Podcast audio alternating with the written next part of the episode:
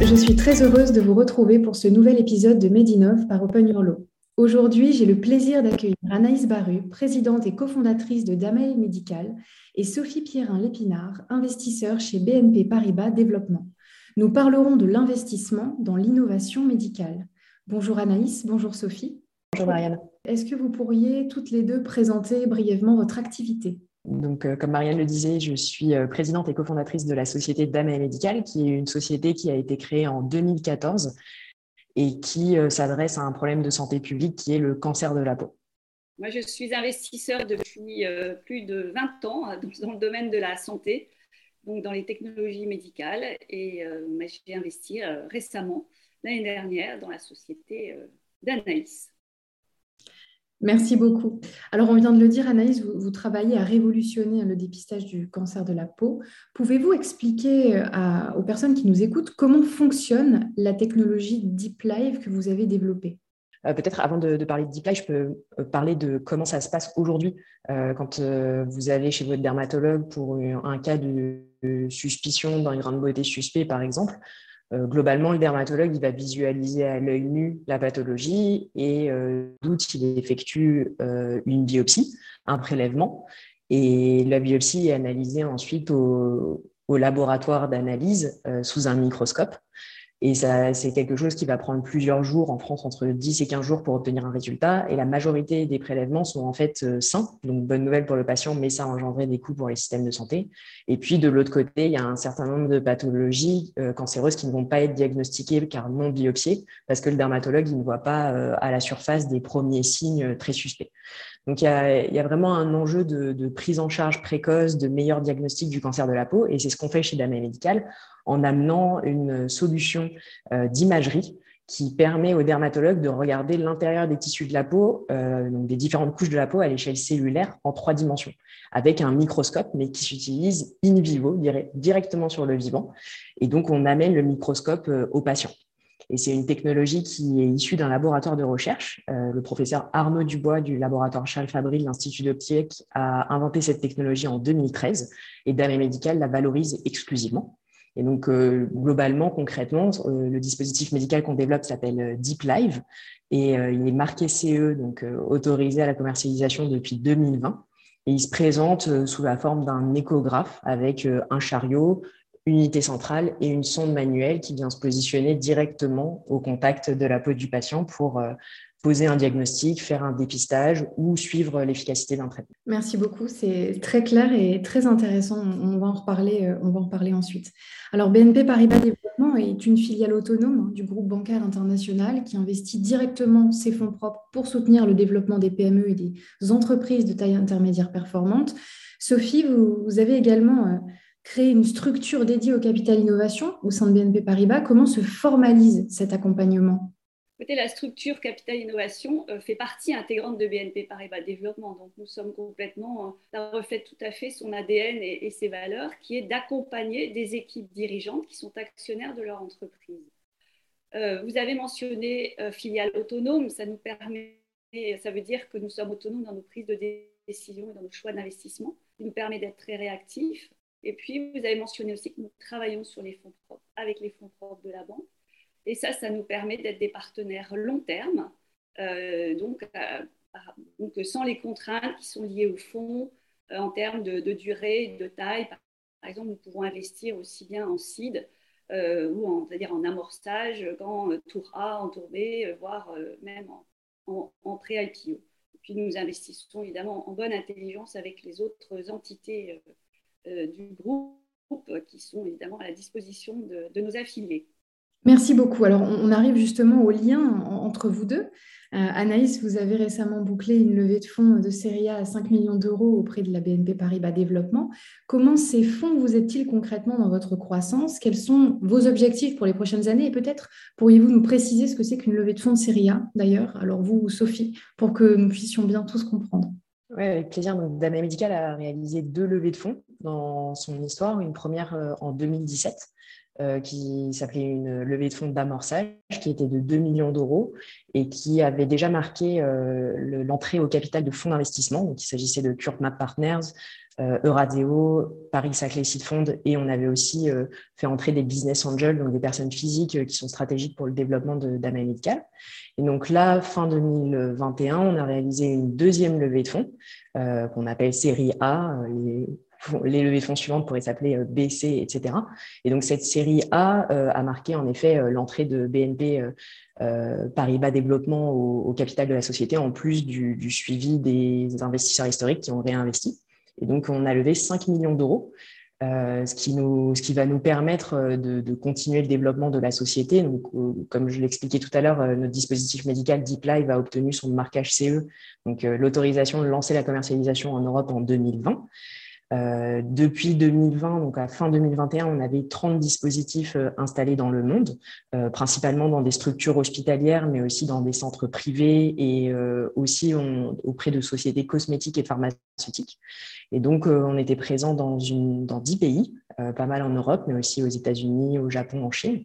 Donc, le, il y avait trois objectifs à haut niveau de cette levée de fonds. Premièrement, c'était de continuer les investissements en recherche, développement, validation clinique. Donc, euh, historiquement, on a une grosse compétence sur la partie optique, hardware.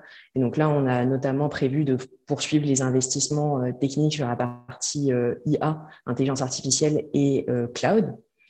le deuxième objectif, c'était de poursuivre le développement commercial en Europe. Donc, en Europe, on, a notamment trois pays qui, qui marchent bien, où, il y a des structures de santé qui sont particulièrement adaptées à notre dispositif. C'est la France, l'Allemagne et l'Italie. Donc, on continue euh, les développements commerciaux dans ces pays-là. Et le troisième objectif, et non des moindres, c'est de préparer le lancement de la commercialisation aux États-Unis et en Australie. Et donc là, c'est des pays euh, qui sont majeurs euh, pour Dame Médical parce que c'est encore plus un problème de santé publique, le cancer de la peau, de par les, populations qui vivent au soleil, notamment en Australie. Il y a deux Australiens sur trois qui sont touchés par un cancer de la peau au cours de leur vie. Euh, mais du coup, c'est des systèmes de santé qui sont un peu différents de l'Europe et qui nécessitent euh, des, analyses en amont de la structuration du marché, mais aussi de, des analyses cliniques. Et donc, euh, on a prévu avec ces fonds d'installer des premiers centres dans ces pays pour ensuite préparer et, faire le lancement commercial. Merci beaucoup. Alors, j'en profite pour vous demander, il n'y a pas encore de centre développé en France et aussi peut-être ou c'est un objectif également? Vous voulez dire installé, euh, installé en France, c'est ça? Oui, tout à fait. Euh, si, ben, on est présent dans, plusieurs CHU en France, euh, ainsi que dans, récemment dans des centres privés. donc, on, continue le, déploiement commercial, mais la solution est, est accessible en France. Très bien, merci beaucoup. Alors, Sophie, une question un peu plus générale. Comment déterminer finalement ce qui fait une bonne stratégie d'investissement en, santé? Je dirais que quel que soit le secteur, pour euh, bien investir, il faut pouvoir choisir. Pour, avoir, pour pouvoir choisir, il faut avoir ben, effectivement un très beau deal flow. Nous avons la chance chez BNP Paribas de pouvoir de bénéficier de l'écosystème qui a été mis en place par la banque euh, dans les années 2010-2012 euh, où nous avons formé des banquiers euh, à l'innovation, c'est-à-dire aux startups, pour pouvoir accueillir une startup donc qui n'a pas de chiffre d'affaires, qui quelquefois arrive avec un business plan, pour pouvoir l'accueillir et lui ouvrir un compte en banque pour qu'elle puisse commencer à travailler. Donc on a été très pionniers là-dessus. Ensuite, on a commencé par à apporter une solution en fonds propres via de l'investissement dans des fonds d'amorçage, euh, qui étaient des fonds régionaux, généralistes, euh, donc sur tout le territoire. Puis après, on a continué dans des fonds un peu plus nationaux, un peu plus spécialisés. Nous avons quelques investissements dans des fonds spécialisés en santé. Euh, aujourd'hui, nous sommes investisseurs dans à peu près 30 euh, nous avons une centaine de banquiers qui sont répartis comme ça sur le territoire. Et puis, donc ça, ça nous apporte un deal de grande qualité.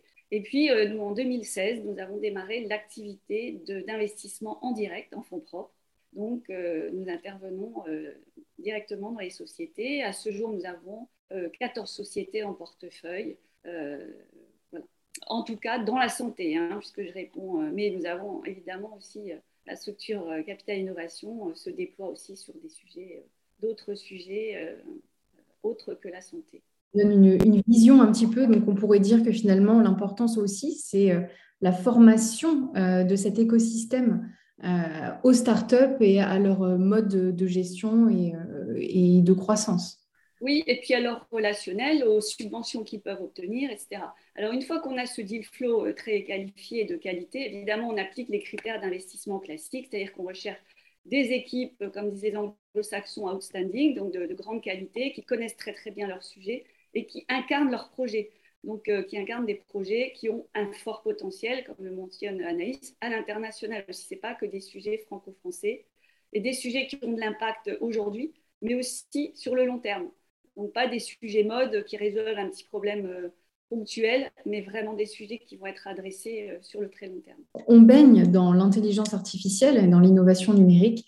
Anaïs, quel est l'enjeu aujourd'hui de l'intelligence artificielle dans le monde de la santé pour les prochaines années? Qu'est-ce qu'il faudrait finalement révolutionner? C'est une grande question, mais si vous avez une idée. Euh, en tout cas, je, pense que c'est vraiment une opportunité aujourd'hui d'avoir euh, ces nouvelles technologies euh, qui sont assez matures pour en faire des produits. je pense qu'on vit vraiment dans... Enfin, ce n'était pas le cas, je pense, il y a dix ans. Et du coup, c'est vraiment une opportunité qu'il faut saisir. Mais en effet, c'est pas parce qu'il y a une brique technologique qui existe qu'on voit forcément un usage clair. Donc aujourd'hui, j'ai l'impression qu'il y a un peu trois usages euh, autour de, l'intelligence artificielle en santé. Le premier, c'est de pouvoir standardiser les performances diagnostiques, de dire qu'entre un médecin, quel que soit son, niveau de, formation, son expérience, euh, ou même bah, que ce soit le matin ou le soir, euh, finalement, il va avoir euh, la même performance diagnostique sur un patient. Et du coup, c'est très rassurant pour les patients. Et je pense que c'est aussi agréable pour le médecin de se sentir assisté dans son travail et épaulé. Le, deuxième usage que je vois aussi, c'est de, pouvoir agréger énormément de données. Parce que du coup, typiquement pour, pour notre application aujourd'hui, on, on ne fait pas seulement une image, on peut faire euh, des millions d'images sur un patient. Euh, c'est des acquisitions vidéo qui, peuvent être extrêmement grandes et l'humain ne peut pas regarder toutes ces données-là. Euh, donc typiquement, on a une, proposition de valeur chez la médicale qui est d'apprécier les marges, c'est-à-dire le contour d'une lésion pour pouvoir connaître l'étendue de la pathologie et guider l'acte chirurgicale. Et donc ça, ce n'est pas une application qui est faisable à seulement l'œil humain. Et donc l'intelligence artificielle permet de, de, capter énormément de données pour pouvoir euh, les, digérer au mieux et du coup sélectionner celles qui, sont d'intérêt. Et puis enfin, et c'est un peu lié aux deux autres points, euh, l'intérêt de l'IA, je pense que c'est aussi de pouvoir optimiser le temps du médecin. Euh, là aussi, si je fais le, parallèle avec Dama Médical, nous on est en dermatologie et vous n'êtes pas sans savoir qu'il faut à peu près six mois pour prendre un rendez-vous chez votre dermato. Et donc, bah, il y a un énorme enjeu d'optimiser ce temps-là. Euh, de, faire en sorte que le médecin euh, soit présent euh, là où il est le plus important, peut-être sur des cas compliqués, et, du coup le, rendre plus accessible et source rare le, soit moins à l'avenir. Je, pense qu'il y, a pas mal, pas mal d'enjeux et qu'on vit une période assez stimulante pour savoir comment l'IA va vraiment révolutionner la pratique médicale, mais il y a un énorme potentiel. Je suis bien d'accord. Alors, on vient de parler des, enjeux de cette intelligence artificielle. Sophie, quel est aujourd'hui le secteur de la santé qui offrirait le potentiel d'investissement le plus significatif et pourquoi? Je dirais que dans la santé, c'est tout le secteur de la santé est un, est un fort potentiel. Il y a vraiment encore beaucoup, beaucoup de choses à faire. Je dirais que nous, nous avons ciblé effectivement le secteur dont a bien décrit euh, Anaïs, c'est le secteur des technologies médicales euh, innovantes de rupture avec ou sans hardware. Hein. C'est-à-dire que ça peut être que des solutions software, d'intelligence artificielle, mais aussi quelquefois avec euh, euh, du hardware. Ça, c'est vraiment notre cœur de cible. pourquoi C'est tout simplement notre, notre stratégie, c'est d'améliorer, je vais me répéter un petit peu ce qu'a dit Anis, mais je vais le dire d'une autre façon, c'est améliorer le parcours de soins du patient. Et pour améliorer le parcours de soins du patient, on est amené aussi à améliorer les conditions de travail des médecins. Aujourd'hui, 30% du travail d'un médecin par jour est, accaparé par des tâches administratives. On a un, quart aujourd'hui du personnel soignant qui est, en burn-out. Euh, donc, il y a vraiment beaucoup de choses à faire euh, dans ce domaine. Et puis, évidemment, ça se répercute sur le patient euh, qui va pouvoir mieux vivre avec sa maladie, avoir, et, et, donc mieux accepter et mieux se soigner. Il a besoin aujourd'hui d'être au courant. Évidemment, la crise sanitaire a énormément accélérer les choses. on a démarré ces investissements-là en 2017. Euh, et vraiment, euh, la crise sanitaire a fait prendre conscience aux gens que c'était une véritable solution. Et surtout aussi, ce qui est très bien, c'est les payeurs qui ont pris conscience aussi euh, qu'il fallait accompagner aussi le mouvement il fallait apporter des remboursements à ces solutions qui sont mises au point par des très jolies sociétés brillantes, j'en ai beaucoup dans mon portefeuille. Et maintenant, on a aujourd'hui trois sociétés qui, sont, qui ont obtenu le remboursement. J'espère que c'est le début d'une grande vague qui va arriver pour vraiment déployer toutes ces très belles technologies. Oui, alors on, comprend hein, dans votre discours à toutes les deux qu'il y a toujours cet enjeu, euh, notamment grâce à l'intelligence artificielle, d'aider le professionnel à se concentrer finalement sur toutes les tâches à forte valeur ajoutée. Euh, alors, il y, a, toujours un, risque en innovation, mais finalement, nous en entendons assez peu parler. Quels seraient les risques liés à l'investissement dans le domaine de la santé, selon vous, pour, finir cet épisode? Alors, c'est vrai que notre métier, on l'a appelé pendant longtemps capital risque. Et je dirais qu'en fait, notre métier, ce n'est pas euh, le risque, c'est plutôt d'identifier les risques pour mettre tout en œuvre pour euh, les gérer, euh, les, maîtriser et voire les neutraliser. Et tout notre travail de due diligence, il est bien là, il est bien de, de, mettre en, exergue les points de vigilance que nous aurons à avoir, qui sont différents selon chacun des, des sujets que nous accompagnons. Alors, on peut les lister. Il y a des sujets donc il y a la propriété intellectuelle, il y a la clinique. Évidemment, c'est très important de pouvoir démontrer que toutes ces nouvelles solutions, elles marchent, elles sont en sécurité et qu'elles apportent quelque chose. Un professionnel de santé ne va pas euh, s'emballer sur une, nouveauté sans avoir des preuves que ça fonctionne. Euh, pour que ça fonctionne aussi, bon, on a aussi des points de vigilance sur tout ce qui est manufacturing. Il faut qu'on soit sûr qu'il n'y aura pas de rupture de stock, de, rupture de fabrication, qu'on ne saura pas produire une chose, ou alors elle ne sera pas produite dans des, avec des prix économiquement viables. Euh, il y a évidemment toute la, on en a mentionné tout à l'heure, le remboursement. C'est mettre des jolies choses euh, à disposition des patients. Si ce n'est pas remboursé, ça ne sera pas possible, ça ne pourra pas être accessible à tout le monde, donc ce qui n'est pas une bonne idée. Euh, donc voilà un peu, et puis le fait de travailler sur des innovations, on rompt les habitudes, on change les choses, et donc on va créer des nouveaux business models, où on va adapter des anciens. Donc on est en pleine transformation sur absolument tous les sujets, et je dirais je l'adresserai plutôt sous cet angle-là, plutôt que de, que de, je dirais, que de, risques. Et c'est ce qui rend ce métier passionnant et chaque euh, entreprise prise individuellement aussi passionnante. Je ne sais pas si Anaïs, tu as peut-être d'autres euh, à, compléter avec ton autre œil de l'autre côté de la barrière. Euh, non, bah, je, suis totalement d'accord avec euh, ce que tu viens de, présenter. globalement, c'est c'est ça qui rend les choses passionnantes. C'est vrai que ça, semble un peu vertigineux quand on voit la liste des, risques. après, c'est ce qu'il faut voir, c'est qu'à la fois, c'est il est nécessaire de les prioriser. c'est sûr qu'il y a des sujets un peu de fond comme la propriété intellectuelle. Ce sont des sujets passionnants pour nous. Il y a eu euh, plusieurs phases où on a dû récupérer la propriété intellectuelle Princeps. Ensuite, euh, on a pu faire rentrer au capital euh, CNRS Innovation en contrepartie de la cession de la propriété intellectuelle. Ensuite, on a déposé nos propres brevets, etc. Donc, c'est des, sujets en effet de, fond euh, avec différents enjeux de maturité. Donc, il faut un peu avancer, ses pions euh, étape par étape. Donc, ça, rend les choses extrêmement passionnantes et, c'est aussi nécessaire de, de, garder ouvert tous ces sujets-là. Je pense notamment aux enjeux entre le produit, la clinique, le marketing. Euh, souvent, il faut éviter de, faire un seul produit et ensuite de, l'imposer. Donc, il y a une réflexion très itérative euh, où il est nécessaire euh, de, de, faire avancer ces pions à nouveau de, façon itérative pour être sûr de, répondre à un vrai problème.